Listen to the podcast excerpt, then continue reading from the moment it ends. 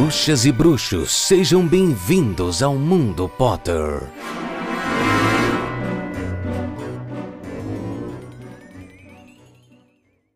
Sejam todos muito bem-vindos a mais uma edição do Mundo Potter. Eu sou o Itamar e neste podcast, quinzenalmente, nós temos um encontro para conversar capítulo a capítulo dos livros de Harry Potter. Nessa temporada, nós estamos falando sobre a Câmara Secreta. Esse é o episódio de número 27, capítulo de número 10, O Balaço Errante. Não podemos começar esse episódio sem antes conversarmos um pouco sobre os últimos acontecimentos e as declarações que a J.K. Rowling anda dando no Twitter em relação às pessoas trans. Bom, se por acaso você não está sabendo sobre isso, eu gostaria de informar você que não é de hoje que a J.K. Rowling infelizmente acaba tendo atitudes preconceituosas, principalmente com a comunidade trans. Isso já aconteceu em 2019 e aconteceu novamente agora em 2020. Isso é um grande problema sobre todas as suas declarações, é que entre elas existem chacotas com a comunidade trans e afirmações sobre a sua opinião em relação à comunidade e ao fato de ela não reconhecer as mulheres trans como mulheres. Antes de mais nada, eu queria dizer que eu não sou uma pessoa trans e eu também não sou uma mulher. Então eu sou um homem cisgênero falando sobre isso. E o correto seria que eu tivesse uma pessoa trans aqui para poder conversar com a gente. Infelizmente isso não vai acontecer. Eu sinto muito, mas eu gostaria mesmo de deixar o meu depoimento, né, a minha opinião sobre tudo isso, o meu posicionamento e ajudar vocês em um direcionamento para onde vocês podem entender melhor todos os acontecimentos, tá? Tudo o que foi dito e por que é um grande problema. Eu sou completamente contra o que a J.K. Rowling disse e fez, principalmente porque a própria J.K. Rowling, dentro dos seus livros, ensinou a gente que a gente tem que respeitar a todos. É muito complicado a gente olhar para J.K. Rowling e ver ela, uma mulher tão inteligente, criou uma obra tão incrível, que está sempre crescendo, sempre aumentando, e tem uma base de fãs gigantescas e principalmente LGBTs, e ela fazer uma espécie de ataque como esse à comunidade. Então, é muito triste, é muito decepcionante ter que estar tá falando sobre isso.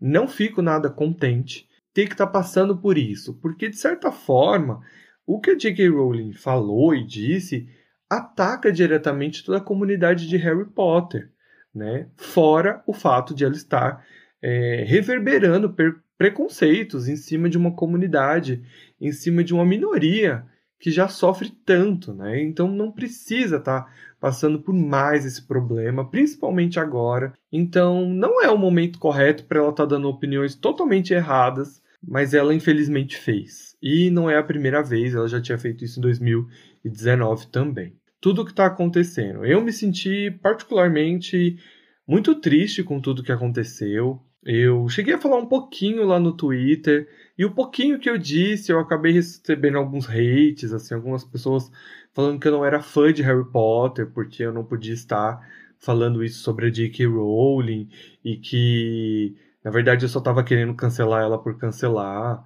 Afinal de contas, eu nem acredito nessa cultura de cancelamento, eu acho que é meio contraditório isso, né? Porque pessoas não são perfeitas, mas não é porque elas não são perfeitas que a gente não tem que apontar onde elas estão errando.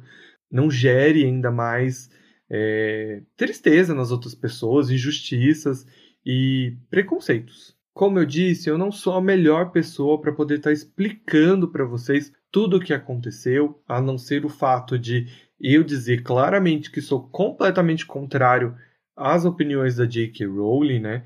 Entre todas as afirmações que ela fez, ela não reconhece mulheres trans como mulheres, que é o que deveria ser feito, porque elas são de fato mulheres. É triste que isso esteja acontecendo novamente da parte dela, esse tipo de posicionamento, porque assim, ela tem muitos privilégios lá sentada, linda, maravilhosa na casa dela, riquíssima, mas a comunidade trans é uma comunidade que sofre muito, tem dificuldade para conseguir emprego por preconceito, né? Entre a comunidade LGBT é a que mais é assassinada simplesmente pelo fato de existir. É muito complicado e completamente desnecessário e decepcionante você ver alguém que falou tanto sobre igualdade nos seus livros, ensinou a gente tanto. É muito difícil até para mim poder estar tá conversando com vocês sobre isso, porque eu tive que tomar uma decisão assim sobre tudo que está acontecendo, porque eu deveria continuar criando um podcast onde eu estou falando sobre a obra dessa mulher, que é completamente contrária à minha opinião em relação a, a, pessoas, mais do que opinião, né? É uma questão de respeito com as outras pessoas. A gente tem que parar de pensar também muito em opinião e passar a entender um pouco aonde a gente tem responsabilidades com o outro, sabe? Em questão de ser humano, em questão de respeitar o lugar do outro. Então, aí foi muito discutido também sobre separar o autor da obra, que é o que eu estou tentando fazer, porque senão esse podcast vai ter que acabar. E aí existe algumas contradições com isso também. Então, existe um fluxo de sentimentos gigante que está acontecendo comigo e com várias pessoas aí, fãs de Harry Potter. E o melhor é a gente poder passar por tudo isso muito bem informado. Como eu disse, vou repetir de novo, eu não estou no meu lugar de fala, pois não sou uma pessoa trans, sou uma pessoa cisgênero, e eu também não sou uma mulher, porque, no caso, todos os ataques aí da J.K. Rowling, ela se embasa em cima do feminismo mais radical que ela, que ela faz parte, onde elas excluem as mulheres trans. Mas o que eu posso fazer por você? Eu posso orientar você a procurar informações das pessoas certas. Isso eu posso fazer. E eu queria indicar a primeira pessoa, que é Jonas Maria, que tem um canal no YouTube e é sobre pessoas trans, no caso, porque é uma pessoa trans, explica ponto a ponto todos os acontecimentos aí e onde estão os problemas nas falas da J.K. Rowling. Outra recomendação também é o canal da Lorelai Fox, que é uma drag incrível. Um grande beijo para Danilo. Eu acho o trabalho dele formidável assim da Lorelai. Também é um canal no YouTube fala exatamente o que aconteceu, quais são os problemas nas falas da J.K. Rowling. Todos os dois canais estão explicando muito bem os acontecimentos. Ir lá e assistir e entender o que está acontecendo, principalmente por pessoas que vão saber explicar muito melhor do que eu. Eu acho que mais do que falar por mim, seria muito bom que vocês ouvissem delas, dessas pessoas, tá certo? Eu vou deixar tudo linkado no site do Mundo Potter, que é mundopottercast.wordpress.com. Vai estar tá linkado aqui na descrição do episódio. Dá um pulinho lá no site, clica lá no, nos links e assiste o vídeo, porque é muito importante para você entender, entender o porquê que esses posicionamentos afetam tanto as pessoas assim. E por último, um último vídeo que eu queria recomendar é o vídeo da Cris, do Cris e Panda, do canal, é, o pessoal do Coxinha Nerd, eu não sei se vocês conhecem. E aqui é uma outra visão, aqui é uma outra coisa. Porque, bom, os outros, é, os outros dois vídeos que eu estou te recomendando é para você entender o que aconteceu, o que a J.K. Rowling disse e aonde está o problema no que a J.K. Rowling disse. Já no vídeo da Cris, o que eu quero é, é vocês terem a visão dela, né, a explicação dela em por que, que é um problema a gente colocar autores e criadores em um patamar muito alto e como isso afeta a gente, como eles decepcionam a gente. Então é por isso que eu quero recomendar, tá certo? Esses três videozinhos é como se fosse um dever de casa. Vai lá, assiste, entendeu? Entende o que está acontecendo para você poder ter realmente uma opinião e um, um posicionamento.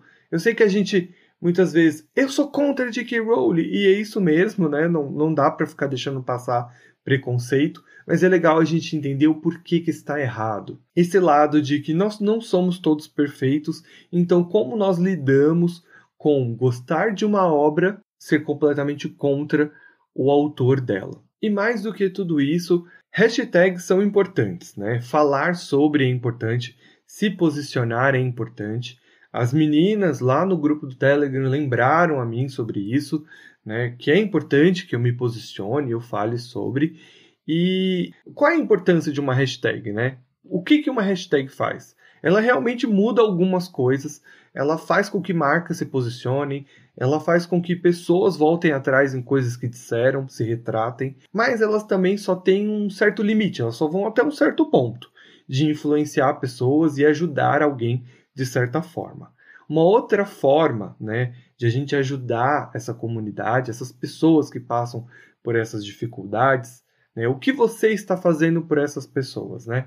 Só a gente ir nas redes sociais, só a gente se manifestar, só a gente, né, mostrar o nosso posicionamento, muitas vezes não é suficiente. Isso só vai até um certo ponto. Então, eu queria fazer uma recomendação também para vocês, que é a Casa 1. É uma ONG incrível aqui em São Paulo. Tem ONGs pelo país inteiro que ajudam comunidades LGBT, mas eu vou falar da onde aqui está no meu raio de convívio. A Casa 1 ela é responsável por abrigar LGBTs que foram expulsos de casa. Então eles estão sempre precisando de ajuda e de doações. Então eu vou deixar linkado também o site da Casa 1, onde você pode ler sobre o trabalho deles, entender o trabalho deles e ajudar de alguma forma. E é uma comunidade que precisa de ajuda, ela precisa de empatia e de respeito, que é o principal de tudo, né? E depois disso, eles também precisam de auxílio de todos nós. É importante então reforçar aí todos os vídeos que eu mencionei que são importantes para você entender essas atitudes transfóbicas aí da J.K. Rowling. É o canal do Jonas Maria, Lorelai Fox, Cris e Panda, do Coxinha Nerd. Todos os três têm canais no YouTube e explicam o que aconteceu, tá certo? Eu vou deixar todos linkados no site do Mundo Potter, tá fácil de você encontrar e é importante, tá certo? É muito importante que vocês vejam para que a gente possa entender direitinho o porquê isso é grave e o porquê isso afeta tantas pessoas. Eu espero do fundo do meu coração que você tenha conseguido me entender sobre o meu posicionamento e que você consiga refletir sobre todos esses acontecimentos e que juntos a gente consiga passar por esse percalço, por esse ferimento aí que infelizmente a J.K. Rowling causou aí na comunidade de Harry Potter. Eu espero do fundo do coração que a gente consiga levar os ensinamentos de Harry Potter adiante, que é sobre igualdade, né? sobre respeito, é sobre ser uma comunidade. Embora venhamos todos de lugares diferentes, o nosso coração bate como um só.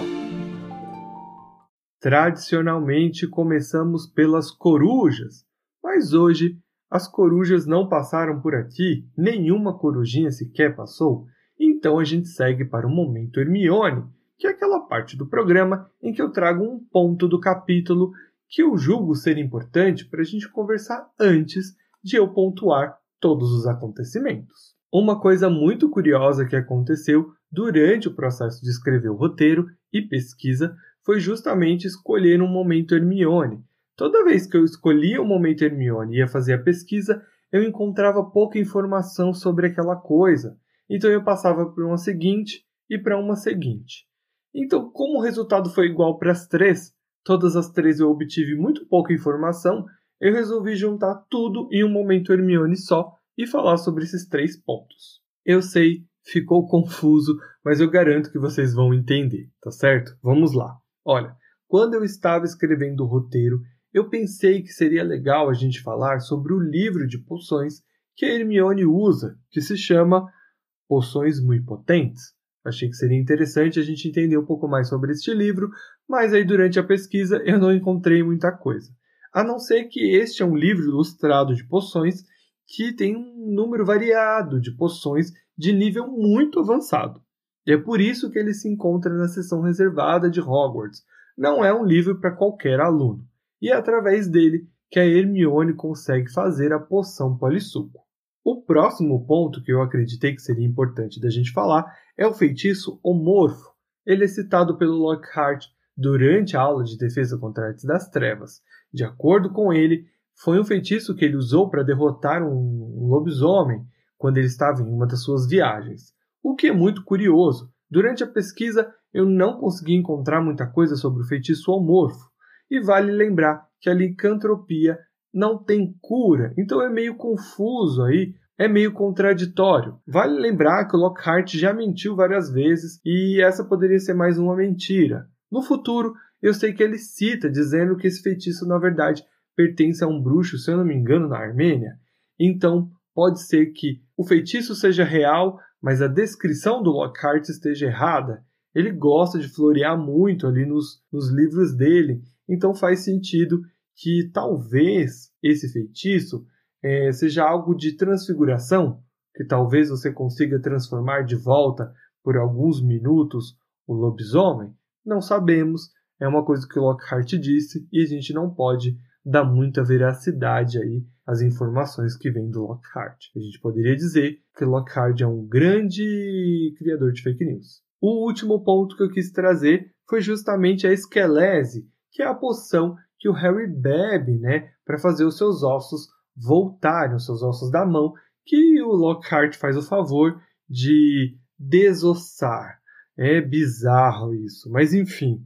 O Harry é levado até a ala hospitalar e a Madame Pomfrey dá essa poção para o Harry, que tem um gosto muito forte, muito ruim, mas o que a gente sabe de fato sobre essa poção? Que o autor dela, né, quem criou ela, é desconhecido. Existe um rumor, tem uns artigos que eu li que citam que talvez o Harry, a família do Harry, tenha algum parentesco com quem criou essa poção, mas de fato eu não consegui encontrar nada que fosse realmente autêntico para poder dizer isso. Bom, uh, o que a gente sabe é que ela leva aproximadamente 8 horas para fazer efeito. Ela leva mais ou menos 8 horas para fazer os 33 ossos do braço do Harry voltarem ao normal. Na verdade, é fazer esses ossos nascerem de novo. Então vamos iniciar o capítulo dessa quinzena, Alô Romora. Sinopse: Fazendo ossos crescer.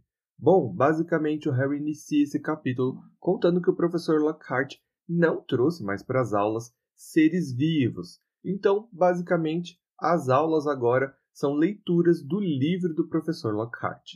E nessa empreitada ele resolveu dramatizar os acontecimentos, e ele não podia fazer isso sem a ajuda de alguém que é, no caso, o próprio Harry, que é obrigado a interpretar vários personagens do livro do Lockhart, o que é muito engraçado.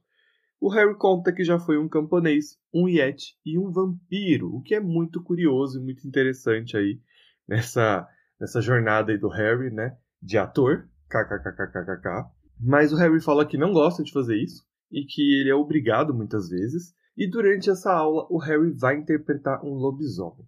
O Harry disse que teria recusado, mas ele precisa agradar o professor. E a gente vai entender um pouquinho disso mais para frente. Mas o que é curioso é justamente que durante esse capítulo, o, a história que está sendo contada é justamente do Lockhart salvando um vilarejo de um lobisomem, que, na minha opinião, é um grande foreshadowing para o próximo livro, que é O Prisioneiro de Azkaban.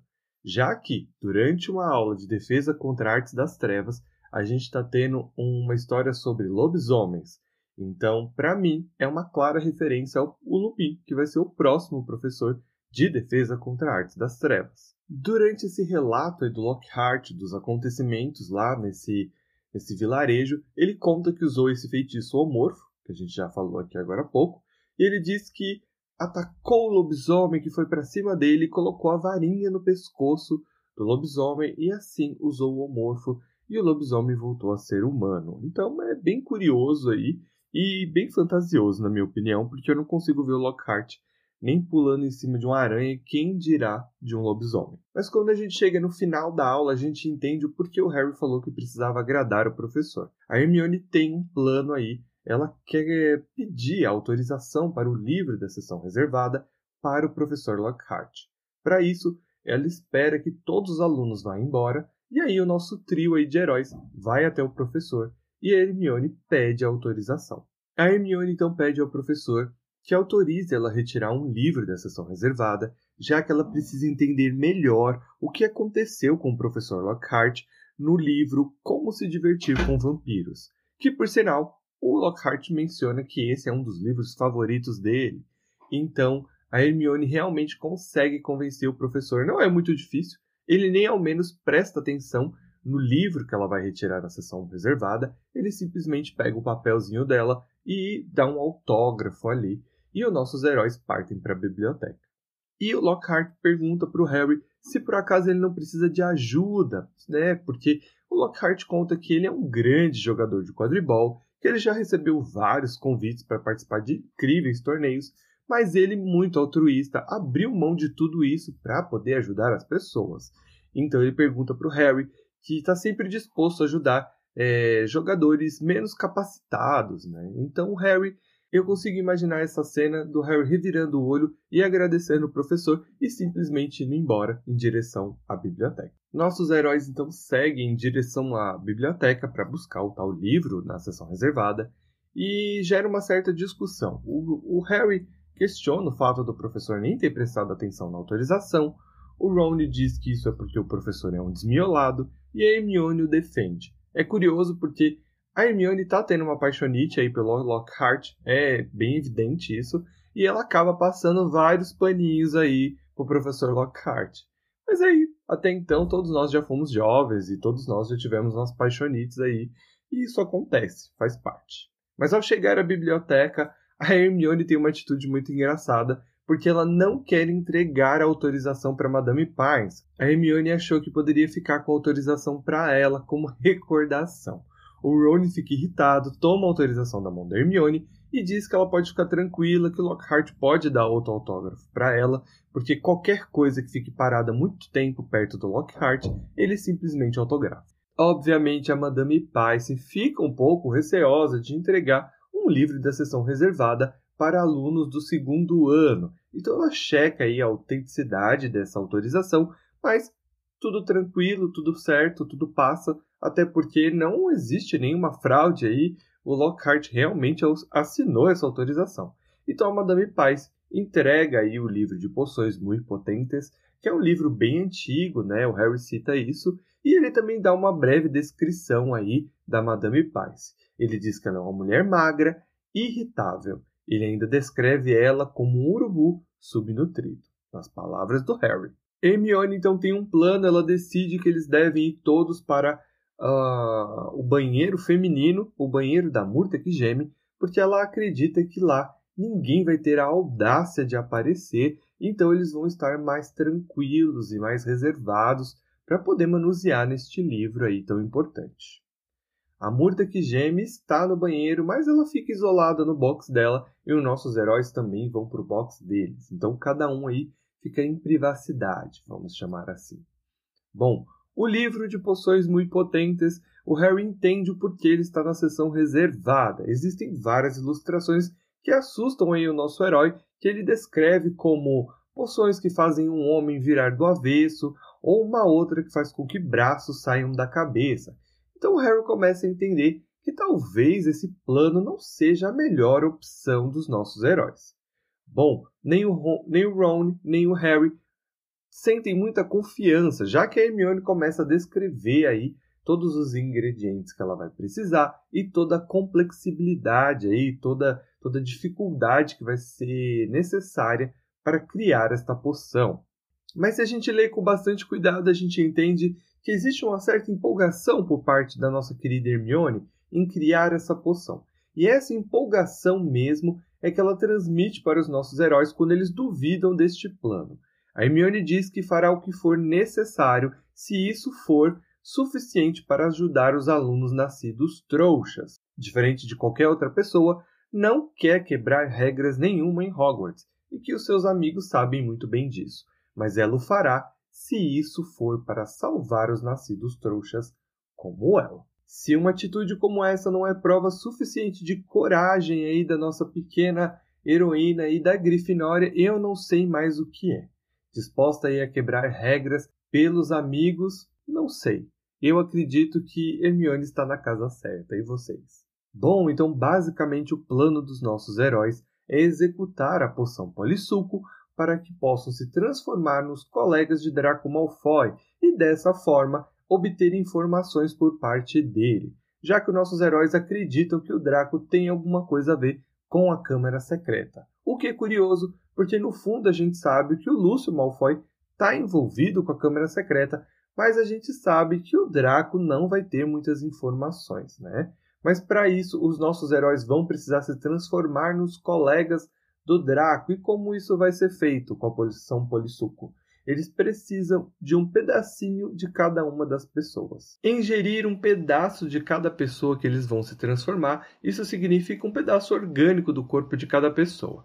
O Ron, eu não sei porquê, mas ele cisma que não vai beber a dele se tiver pedaço de unha de ninguém. Eu não sei porque ele cismou que alguém iria usar um pedaço de unha, mas ele deixa muito claro para Hermione que ele não vai beber o pedaço de unha do dedão de ninguém. A Hermione vai acatar essas ordens porque a gente sabe também que nossos heróis vão ser responsáveis, cada um por buscar aí o seu pequeno pedaço de quem vai se transformar. A Hermione então entende a complexidade da poção polissuco e deixa claro que esse plano vai ser uma coisa a longo prazo, já que a poção leva em média de 30 dias para ficar pronta. Sábado é um grande dia porque é a primeira partida que abre o campeonato de quadribol em Hogwarts. Bom, como essa é uma partida muito importante, né, que é Grifinória versus Sonserina, o nosso pequeno Harry está muito ansioso, muito nervoso com a partida. E não é para menos, assim como todos os jogadores da Grifinória. Todos então vão em direção ao vestiário para poder se preparar aí para o grande, pro grande campeonato, né, para o grande jogo. O Ron e Hermione se despedem do Harry, né, novamente, sempre aí os amigos presentes desejando boa sorte e indo para as arquibancadas. O Woody então aproveita esse momento para fazer aqueles seus incríveis discursos motivadores. Ele deixa claro que o jogo vai depender do Harry e que toda a responsabilidade está em cima do Harry e que é o Harry que vai decidir a partida, porque o Harry precisa pegar o pomo de ouro o mais rápido possível. Abre aspas. Chegue ao pomo de ouro antes do Draco ou morra tentando porque temos que vencer hoje. É muito simples. Fecha aspas. Bom, pro Olívio é muito simples, basta o Harry pegar o pomo e tá tudo resolvido. Então todos os jogadores vão em direção ao campo de quadribol. O que é muito curioso é que o Harry cita que tanto a Lufa-Lufa quanto a Corvinal estão apoiando a Grifinória. Existem vaias, é claro, que estão vindo ali da Sonserina, mas é legal ver que as outras casas estão apoiando a Grifinória. E vale ressaltar que essa não é a primeira vez que isso acontece, já que todas as outras casas querem uma vitória contra a Sonserina, já que ela vem ganhando o campeonato de quadribol há muito tempo. Bolas em campo, jogadores em vassouras e inicia-se a partida de quadribol. O que é bem interessante da gente analisar é que essa partida não vai ser nada fácil. Na verdade, nenhuma delas é, mas essa em específico não tá nada boa pro Harry. Porque assim, primeiro que tem a pressão de ele estar jogando contra a Sonserina. O segundo, seu maior adversário, que é o próprio Draco Malfoy, está em campo e está na mesma posição que ele, também procurando o pomo de ouro. Bom, começa a chover. Até aí tudo bem, porque o nosso herói treinou muito na chuva, como a gente já viu nos capítulos anteriores. Mas tem um problema muito maior que está acontecendo neste campo. O balaço não está se comportando da forma correta. Bom, basicamente o balaço tem que tentar derrubar qualquer jogador que entrar na sua linha de tiro ali, aparecer na sua frente. Mas este balaço está decididamente querendo derrubar o Harry da sua vassoura. Então, se a gente traçar um paralelo, novamente nós temos uma partida de quadribol em que eventos externos estão interferindo durante a partida, o que é muito triste, porque isso mostra que o Harry não tem paz nem quando está voando na vassoura.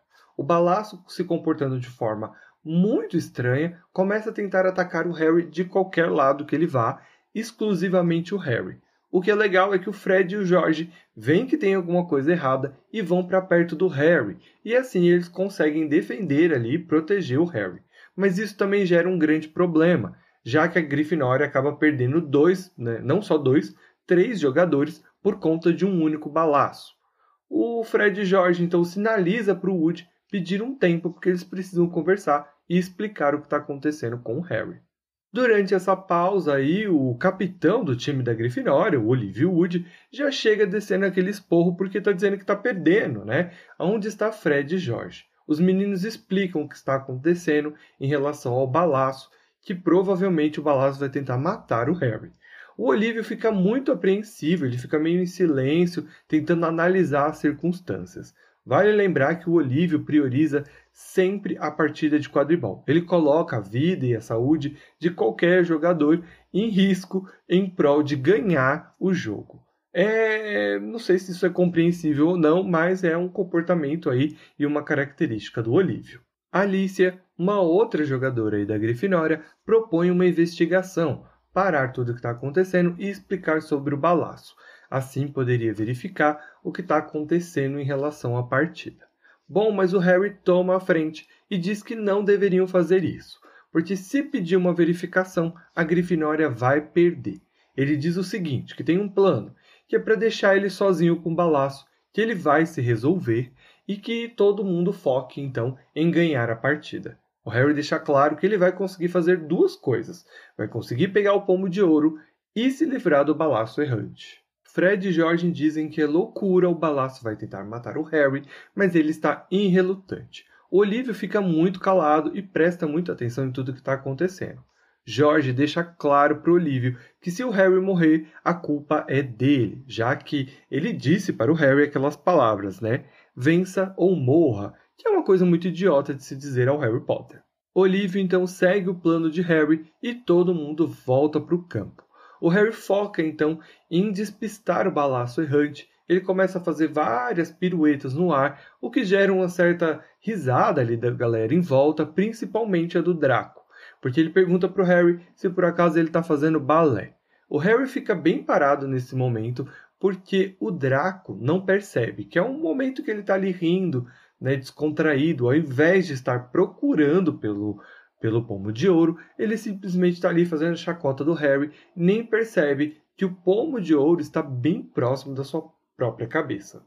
Vale lembrar que o Harry está conseguindo se despistar aí do balaço, porque o Harry é mais rápido do que o balaço, né? O Harry é muito bom com a vassoura, mas ele precisa se concentrar para isso. E no momento que ele perde essa concentração, prestando atenção no Draco e no pomo, o Harry acaba sendo atingido pelo balaço. Nesse momento, o Harry sente que os ossos do seu braço se partiram, e mesmo com essa dor e quase caindo da vassoura, o Harry consegue aí se manter firme, o que faz com que o Harry tome uma decisão. Ele parte para cima do Draco, não para o Draco em si, mas para o pomo de ouro. O Harry tem toda essa preocupação de que o Draco não perceba que o pomo está ali, então ele parte para cima do Draco, que foge, mas o Harry consegue, enfim, pegar o pomo de ouro, o que faz com que o Harry tenha uma colisão com o chão novamente e desmaie. Se você acha que não está fácil para o Harry, que teve seu braço quebrado e caiu aí no chão e desmaiou,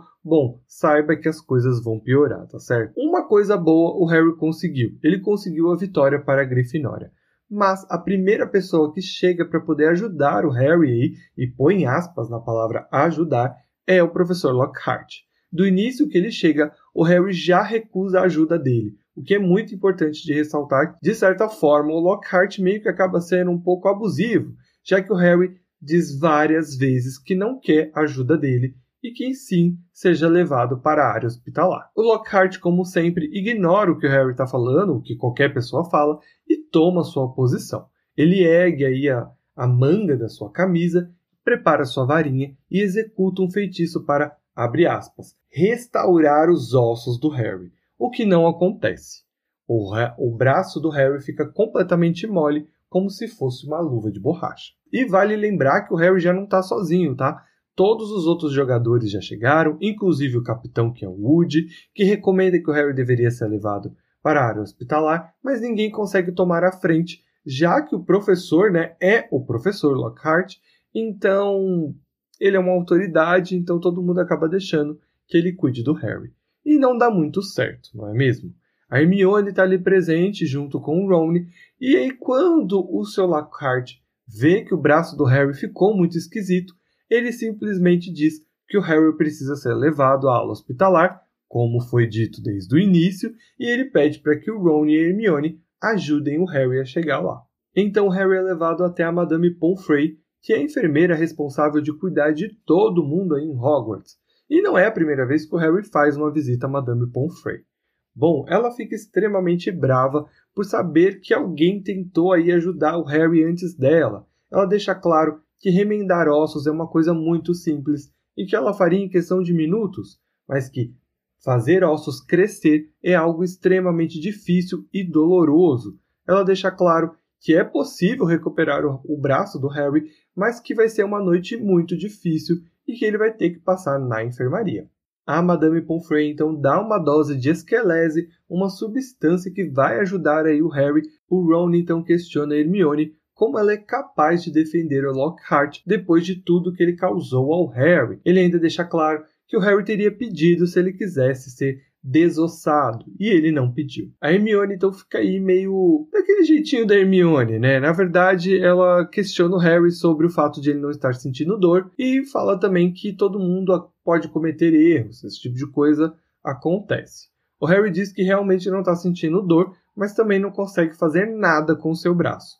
Isso deixa Hermione bem quietinha no lugar dela. Não me entenda mal, eu amo a Hermione, mas infelizmente essa paixonite dela está deixando ela muito cega com todos os acontecimentos em torno do Lockhart. Todo o time da Grifinória chega para comemorar aí junto com Harry essa vitória, mas a Madame Pomfrey coloca todo mundo para fora ela diz que fazer ossos crescer não é nada fácil e que o Harry precisa descansar. Sozinho, sentindo dor aí na enfermaria, o Harry acaba adormecendo. Chegamos então naquele que eu acredito ser o ponto alto do capítulo, que é justamente o Harry e a sua noite aí na enfermaria. Bom, o Harry acaba acordando horas depois porque ele sente que está sendo vigiado por alguém. E não é à toa, o Harry está sendo vigiado, não ele está sendo ajudado e o Harry nem sabe que é pelo elfo doméstico, o Dobby. O Dobby está ali enxugando o suor da testa do Harry, porque provavelmente ele estava febril aí enquanto dormia. O Harry não acorda nada satisfeito com isso. Ele grita com o Dobby, dizendo que é para ele sair dali, para ele se afastar. Esse diálogo com o Dobby é muito importante porque graças a ele a gente consegue ter várias respostas para perguntas que ainda não tinham sido respondidas, como o fato de o Harry não ter conseguido atravessar a passagem para acessar ali a plataforma 93 quartos. Isso foi responsabilidade do Dobby, ele é quem fecha a passagem. Depois disso, a gente descobre que o Dobby foi responsável pelo balaço estar se comportando de forma errada, né, o balaço errante.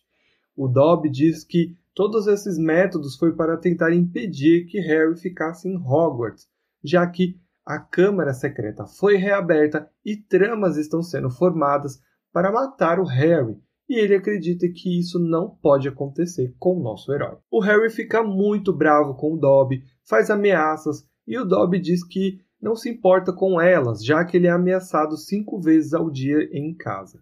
O Dobby também deixa claro que se autoflagelou ali por todas as coisas que ele causou ao Harry. Ele não deixou de se punir, mas ele acredita que está fazendo a coisa certa em tentar mandar o Harry para casa. Ele diz que não está tentando matar o Harry, e sim que ele, mesmo que ferido, volte para casa. O Harry também questiona sobre os trapos que o Dobby usa, né? Porque o Dobby acaba chorando aí mais de uma vez contando sua história e o, Dobby, e o Harry acaba perguntando o que é de fato essa fronha que ele usa, por que, que ele está usando isso. O elfo deixa claro que isso é uma marca registrada da escravidão élfica, já que os elfos não podem receber peças novas de roupa de seus donos. Caso isso seja feito, ele será libertado. O Dobby também deixa claro que os seus donos têm todo o cuidado na hora de passar para ele, entregar para ele qualquer objeto que tenha uma peça de roupa, já que isso resultaria na liberdade de um elfo. Uma coisa bem interessante é que o Dobby tenta esconder aí ao máximo quem é a família bruxa que é responsável por ele, quem é a família bruxa que o Dobby tem que cuidar. O Dobby tem sempre esse cuidado de não revelar isso. O Harry então questiona sobre a Câmara Secreta, o Dobby não dá mais informações, ele só diz que o Harry precisa sair de Hogwarts, ele não pode estar ali. O Harry enraivecido, diz ao Dobby que não pode ir embora, pois ele tem amigos em Hogwarts, principalmente a Hermione, sua melhor amiga, é uma nascida trouxa, e ele não pode simplesmente virar as costas. Ele também diz que a Câmara Secreta não pode afetá-lo, já que ela só está atacando nascidos trouxas. O Dobby fica extremamente emocionado com o gesto do Harry de se sacrificar pelos seus amigos, o Dobby fala que ele é realmente muito generoso. É sempre muito importante a gente olhar esses pontos, porque o Dobby vai se espelhar muito no Harry no futuro, e isso, na minha opinião, vai influenciar todos os acontecimentos em relação ao Dobby, como Harry lida com a amizade, o como Harry está sempre disposto a fazer tudo por seus amigos. O Dobby um dia vai se tornar um amigo do Harry até o final deste livro, E isso é muito importante a gente analisar, pois as ações que o Dobby vai tomar no futuro vão ter um impacto de acordo com como o Harry lida com as suas amizades. Podemos então aí traçar que talvez o Harry esteja influenciando o Dobby em como ele será um elfo livre. Então, para finalizarmos essa parte do Dobby, ele explica o porquê ele não pode permitir que Harry Potter morra. O Dobby então explica o porquê está tentando ajudar tanto o Harry. E na minha opinião, é uma das partes mais bonitas do capítulo, quem dirá uma das partes mais bonitas deste livro. Então, abre aspas. Ah, se ao menos Harry Potter soubesse, gemeu Dobby, mais lágrimas escorrendo pela fronha esfarrapada. Se ele soubesse o que significa para nós, para os humildes, para os escravizados, para nós escórias do mundo mágico. Dobby se lembre de como era quando aquele que não deve ser nomeado estava no auge dos seus poderes. Meu senhor, nós, elfos domésticos, éramos tratados como vermes, meu senhor. É claro que Dobby ainda é tratado assim, meu senhor, admitiu, enxugando o rosto na fronha. Mas em geral, meu senhor, a vida melhorou para gente como eu, desde que o senhor venceu aquele que não deve ser nomeado. Harry Potter sobreviveu e o poder do Lorde das Trevas foi subjulgado. E raiou uma nova alvorada, meu senhor. Harry Potter brilhou como um farol de esperança para todos nós que achávamos que os dias de trevas nunca terminariam, meu senhor. E agora, em Hogwarts, coisas terríveis vão acontecer. Talvez já estejam acontecendo. E Dobby não pode deixar Harry Potter ficar aqui, agora que a história vai se repetir, agora que a Câmara Secreta foi reaberta. Fecha aspas. É muito bonito a forma como o Dobby descreve o sentimento que veio a partir de Harry, a partir do momento da vitória que Harry nem ao menos se lembra que aconteceu. Então a gente consegue entender finalmente por que, que o Dobby está tão motivado a proteger o Harry, o Dobby, neste momento, vê o Harry como um símbolo de heroísmo, um símbolo de salvação, essa alvorada, essa luz que trouxe sobre as trevas. Então é natural e a gente consegue entender melhor essa figura que é vista através dos olhos do Dobby. O Harry é praticamente uma figura messiânica para ele que salvou todo o mundo mágico. Então é natural e talvez não tão natural assim para um elfo doméstico, mas para o Dobby é natural que ele deve proteger o Harry Potter a todo custo, mesmo que nesse processo ele tenha que se machucar. Após todo esse diálogo com o Dobby, algumas perguntas que foram respondidas, outras que permanecem aí sem resposta, o Dobby se despede do Harry, pois ele escuta aí um barulho que está vindo em direção à enfermaria. O Harry então finge que está dormindo para poder entender o que está acontecendo. Em seguida, o professor Dumbledore chega carregando um objeto e junto com ele está a Minerva, que está o auxiliando. Eles colocam o tal objeto em cima de uma maca. O Dumbledore pede que Minerva chame a Madame Pomfrey, que por sua vez chega perguntando o que está acontecendo. Alvo Dumbledore então explica a Madame Pomfrey que mais um ataque aconteceu em Hogwarts. Um garoto foi atacado. Eles o encontram perto das escadas. Ele estava segurando em uma câmera fotográfica no rosto e ao seu lado havia um cacho de uva. Alvo então conclui que o garoto estava tentando chegar até o Harry na ala da enfermaria para levar para ele essas frutas escondidas. É curioso que o Harry então percebe que é o Colin Creevy que está ali do lado dele e está petrificado. Todos estão ali em choque com o que está acontecendo. A Minerva questiona se existe algo ali, alguma evidência dentro da câmera fotográfica, se por acaso o Colin conseguiu fotografar quem o atacou.